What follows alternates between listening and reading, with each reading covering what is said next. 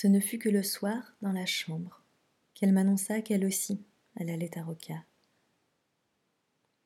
Elle me dit que ce n'était pas pour la mer qu'elle y allait, mais pour être avec moi. À mon tour, je ne lui répondis pas. Elle ne me gênerait pas à Roca, pensai-je.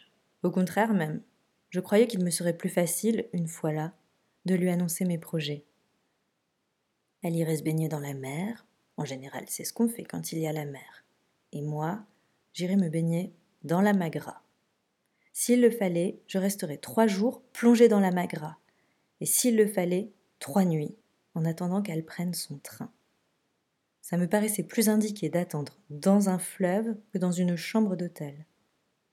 Sans doute à cause de la chaleur. Et puis, chacun a ses idées sur la façon la plus efficace et la moins douloureuse de se séparer de quelqu'un. Moi, c'était dans la Magra que je me voyais attendre le train. Je m'y voyais déjà, caché dans ces eaux douces, comme dans le plus sûr des blindages. Là seulement, je me voyais courageux. Dans une chambre d'hôtel, non.